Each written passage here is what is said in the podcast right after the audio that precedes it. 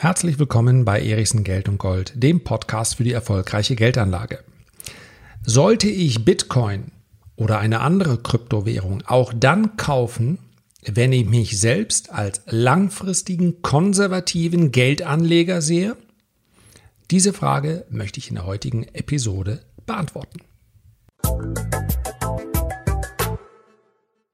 Eines meiner erfolgreichsten Videos, zumindest was die Klicks angeht, also die Aufrufe, hatte den Titel Warum ich Bitcoin verkauft habe. Ich habe es wahrheitsgemäß veröffentlicht mitten im Bitcoin-Hype.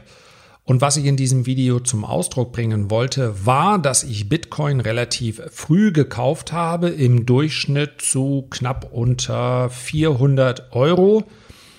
Und dann habe ich in diesen Hype hinein einige Stücke verkauft und damit meinen Einstand rausgenommen. Das heißt also, wenn Bitcoin jetzt auf Null fiele, dann wäre unter dem Strich, ja, es wäre ein kleines Plus wäre übrig. Ich wäre nicht ganz happy darüber, aber es kann mir nichts mehr passieren. Warum habe ich das so gemacht? Weil der Kauf von Bitcoin für mich eine Spekulation war. Und warum gab es so viele negative Bewertungen unter diesem Video und so viele Daumen runter? Weil ich selbst schuld bin. Weil natürlich für all diejenigen, die inmitten des Hypes, und das gehört dazu, sonst entstünde so ein Hype gar nicht erst, inmitten des Hypes Bitcoin gekauft haben, um damit keine Revolution anzuzetteln, sondern in 99 Prozent aller Fälle einfach reich zu werden, weil die natürlich nicht ganz glücklich sind, wenn jemand das Gegenteil behauptet. Wie gesagt, der Inhalt des Videos war ja weitaus weniger dramatisch. Ich habe ja Bitcoin behalten, die habe ich im Übrigen auch heute noch. Auch die Abspaltungen Bitcoin Gold, Bitcoin Cash und ein paar Ethereum habe ich auch noch. Aber klar, wenn man so einen Titel macht, dann muss man sich nicht wundern. Die Diskussion darunter ist im Übrigen dennoch sinnvoll. Denn man sollte bei jeder Spekulation sich ganz klar darüber sein und auch ganz offen mit sich, warum mache ich das hier gerade? Und bei vielen Spekulationen, ja, könnte ich natürlich mir irgendwelche schönen Konstrukte darum herumspinnen. Ja, ich möchte daran beteiligt sein, wie unser Fiat-Geldsystem endlich abgelöst wird von diesem digitalen Geld. All das, all die wunderschönen potenziellen Einsatzmöglichkeiten von Kryptowährungen, bis hin zur Anonymität, die tatsächlich in dem Moment, wo ich äh, von meinem Konto aus überweise, auch gar nicht mehr gegeben ist. Aber all das kann ich mir natürlich sehr schön einreden. Ich kann darüber reden und das macht ja auch Spaß, sich selbst ein klein wenig reicher zu reden, als man gerade ist. Aber die Wahrheit ist doch, die meisten kaufen irgendetwas an der Börse, sei es nun eine digitale Börse oder sei es die Aktienbörse oder Anleihen oder oder oder, weil sie eine Rendite erwirtschaften möchten, weil sie einen Gewinn machen wollen. Und das ist doch völlig in Ordnung. Und jetzt möchte ich hier heute mal besprechen, wie wäre das denn? Okay, ich sehe mich jetzt nicht als Spekulant. Ja, ich Lars Erichsen sehe mich als durchaus gelegentlich als Spekulant, aber ich möchte mich auf den Standpunkt eines langfristigen konservativen Anlegers begeben. Der sagt, ich habe noch kein Bitcoin, weil ich anhand der Schwankungen, also der enormen Volatilität ja schon erkennen kann. Das ist doch kein normaler Markt, von dem wir da reden. Warum bitteschön kostet ein Bitcoin denn rund 10.000 Dollar wo doch dahinter überhaupt nichts steht. Und diese Kritik wäre berechtigt.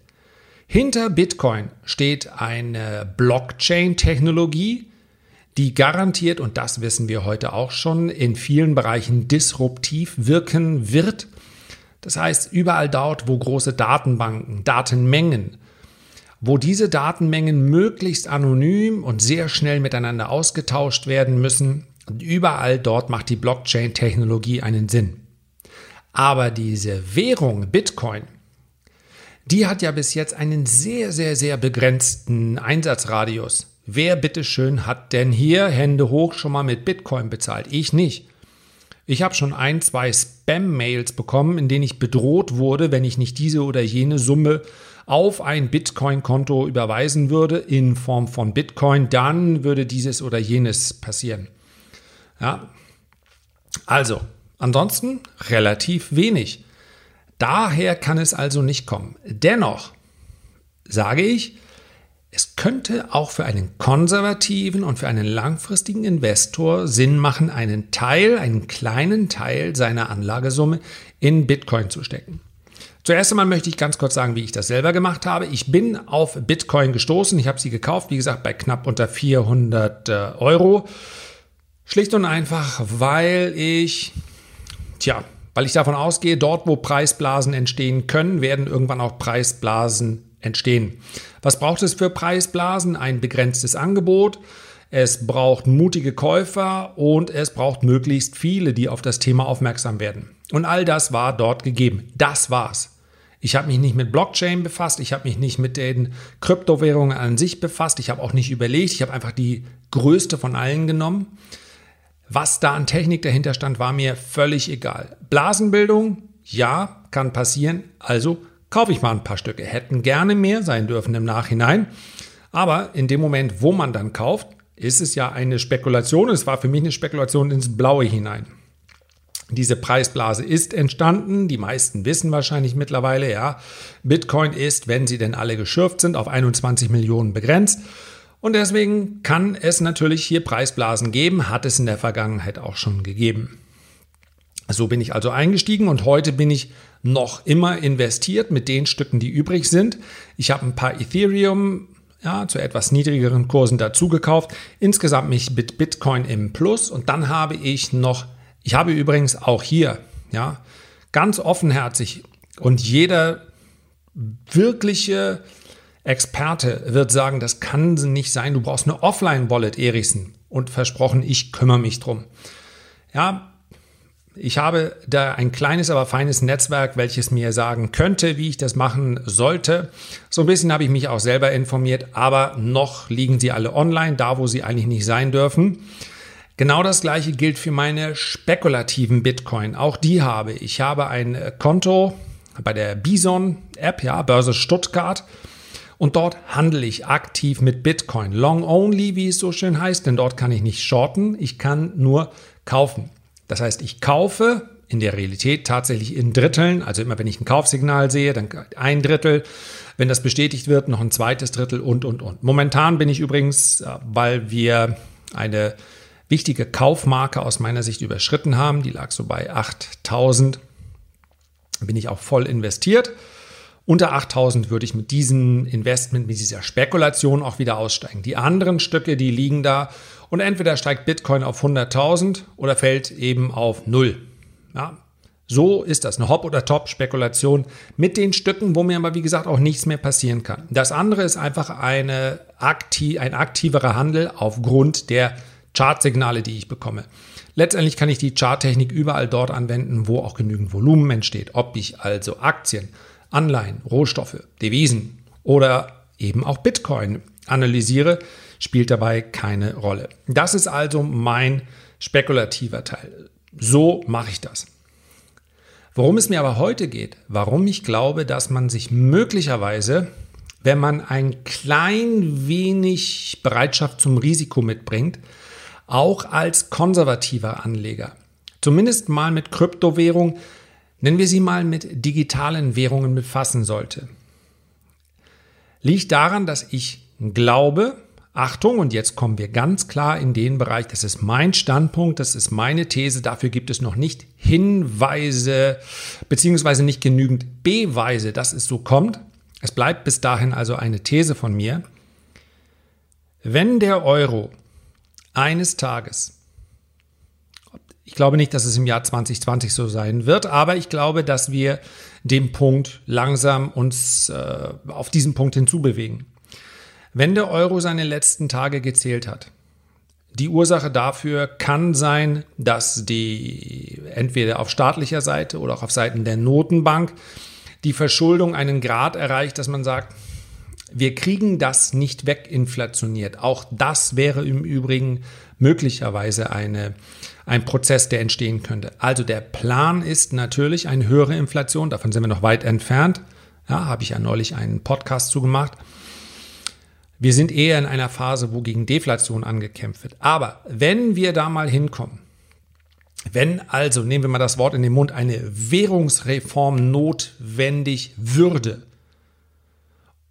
und jeder, der sagt, den Euro wird es in dieser Form keine zehn Jahre mehr geben, dem stimme ich 100%ig zu. Und wer sagt, den Euro in dieser Form wird es wahrscheinlich in fünf Jahren nicht mehr geben, hm, wäre ich immer noch mit einem norddeutschen Ja, kann sein.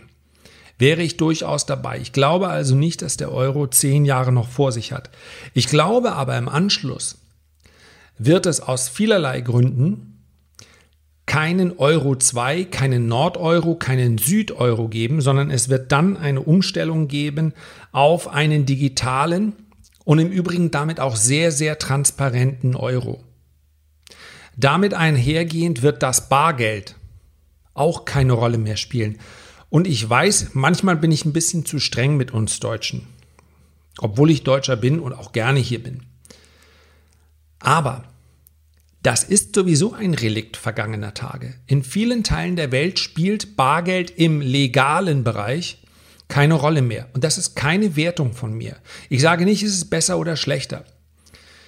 Da ich mein Geld sehr früh mit Trading verdient habe, hatte ich letztendlich nur dann Euro in der Tasche, wenn ich zum Bankautomaten gegangen bin. Ja, man hat, wenn man an der Börse unterwegs ist, selten Bargeld in der Tasche und so ist das auch bei mir.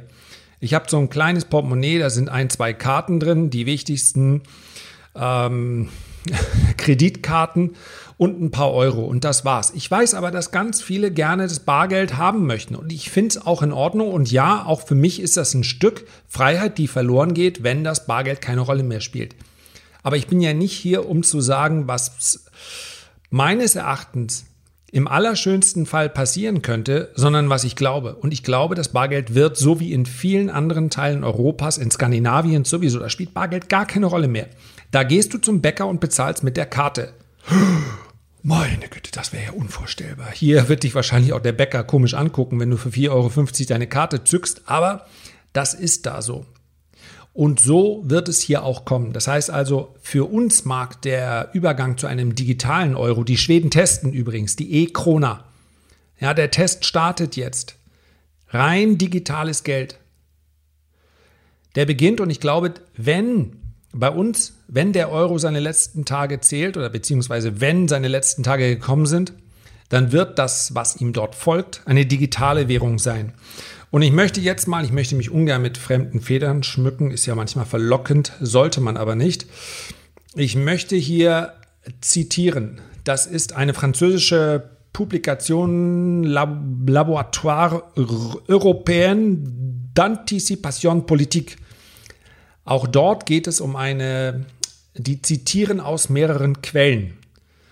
Nur das dazu. Übrigens, ich habe mit denen LEAP ist die Abkürzung.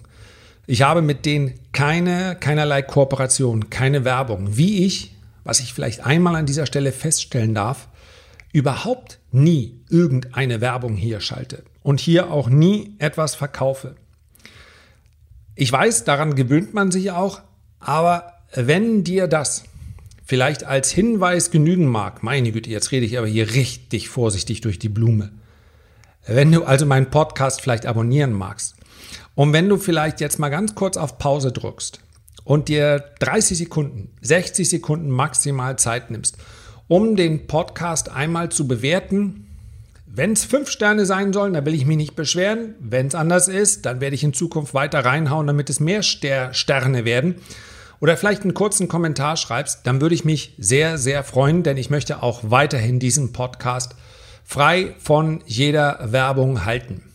So, wäre ganz, ganz lieb, ist auch eine Motivation von mir und für mich, ja, von mir, dass ich diesen Podcast weitermache und für mich, weil es einfach mehr Spaß macht. Also, eine kurze Bewertung wäre ganz, ganz toll. Und jetzt legen wir weiter. Und wir legen nicht weiter, sondern wir lesen weiter. Und ich darf mal kurz direkt zitieren.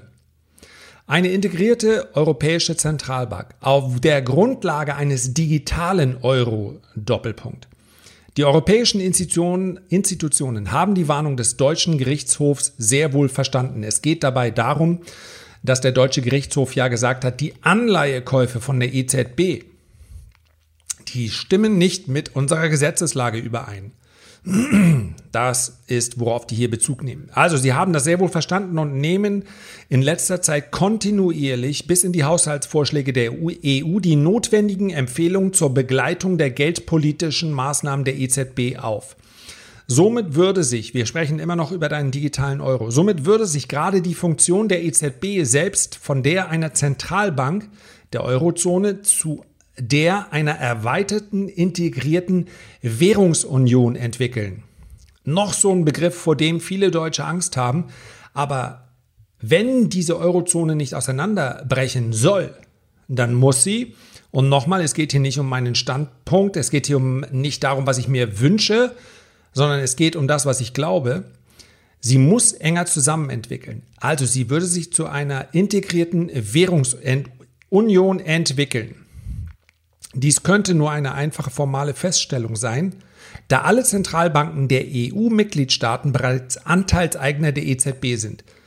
Die EZB genießt daher bereits den Status einer Zentralbank der Europäischen Union, ebenso wie die Fed für die Vereinigten Staaten oder die BPC für China, auch wenn ihre Geldpolitik auf die Eurozone beschränkt ist. Das heißt also, formal wären die Umstände eigentlich schon gegeben für einen digitalen Euro. Und ich möchte noch eine zweite Stelle zitieren. Eine Sekunde. So. Und zwar ganz konkret über Bitcoin. Den Teil mit dem Halving überspringen wir. Auch die berühmten 10.000, mit denen sich Bitcoin lange abgearbeitet hat. Während ich jetzt hier diese, diese Episode aufnehme, ist Bitcoin knapp über 10.000. Unter diesem Gesichtspunkt äh, ist es immer noch die Rede von äh, Bitcoin und den systemischen Trends. Raten wir Ihnen nach wie vor, Bitcoin zu halten, da der von uns erwartete Übergang hin zu den digitalen Währungen möglicherweise nach dem Eintritt einer Hyperinflation stattfinden wird. Die immense öffentliche und private Schuldenlast, zu der Covid-19 unsere Staaten gezwungen hat, legt nahe, dass ein solcher Prozess als Teil der allmählichen Erholung der Wirtschaftstätigkeit entweder gegen Ende des Jahres oder Anfang 2021 beginnen könnte. Es ist wahrscheinlich, dass unsere Staaten wenig tun werden, um die Hyperinflation in Fiat-Währungen einzudämmen. Touché. Weil sie, das war meine Zustimmung. Ich glaube, dass Hyperinflation letztendlich ein Prozess ist, der dann als unumgänglich hingenommen wird. Eine hohe Inflation aber auf jeden Fall, haben wir hier schon besprochen. Weil sie bereit sind, ihre verschiedenen digitalen Währungen scharf zu machen. Aber bevor diese etabliert sind, könnte Bitcoin ihnen den Übergang ermöglichen und nebenbei bemerkt zweifellos ein großer Gewinn und, und, und. Also, diese Hyperinflationsthese ist nicht ganz neu. Und aus diesem Grund sollte man sich mit digitalen Währungen zumindest beschäftigen. Ob Bitcoin dann letztendlich die Lösung sein wird, das wissen wir nicht, aber Bitcoin ist der größte uns bekannte Versuchsballon.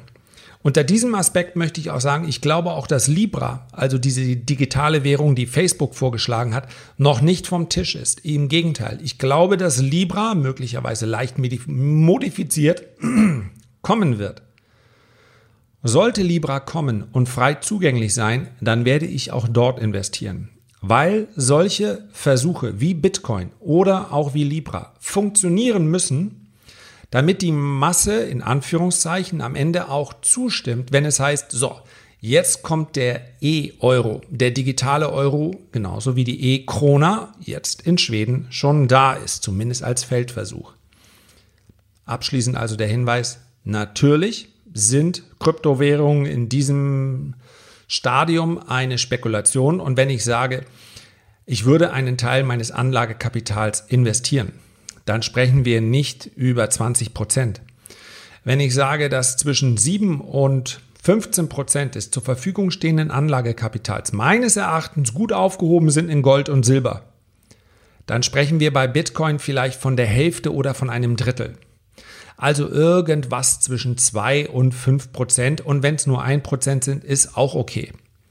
Aber wenn, und das ist etwas, was glaube ich in der breiten Öffentlichkeit noch nicht der Fall ist, wenn sich die Erkenntnis durchsetzt, diese Währungen werden kommen und das Ganze innerhalb von 12 oder 24 Monaten, dann glaube ich, dass wir hier auf, äh, ja, Aufpreise sehen werden, so wie momentan vielleicht in ähm, physischem Silber, auf jeden Fall Aufschläge oder anders ausgedrückt, dann wird Bitcoin im Preis relativ schnell steigen.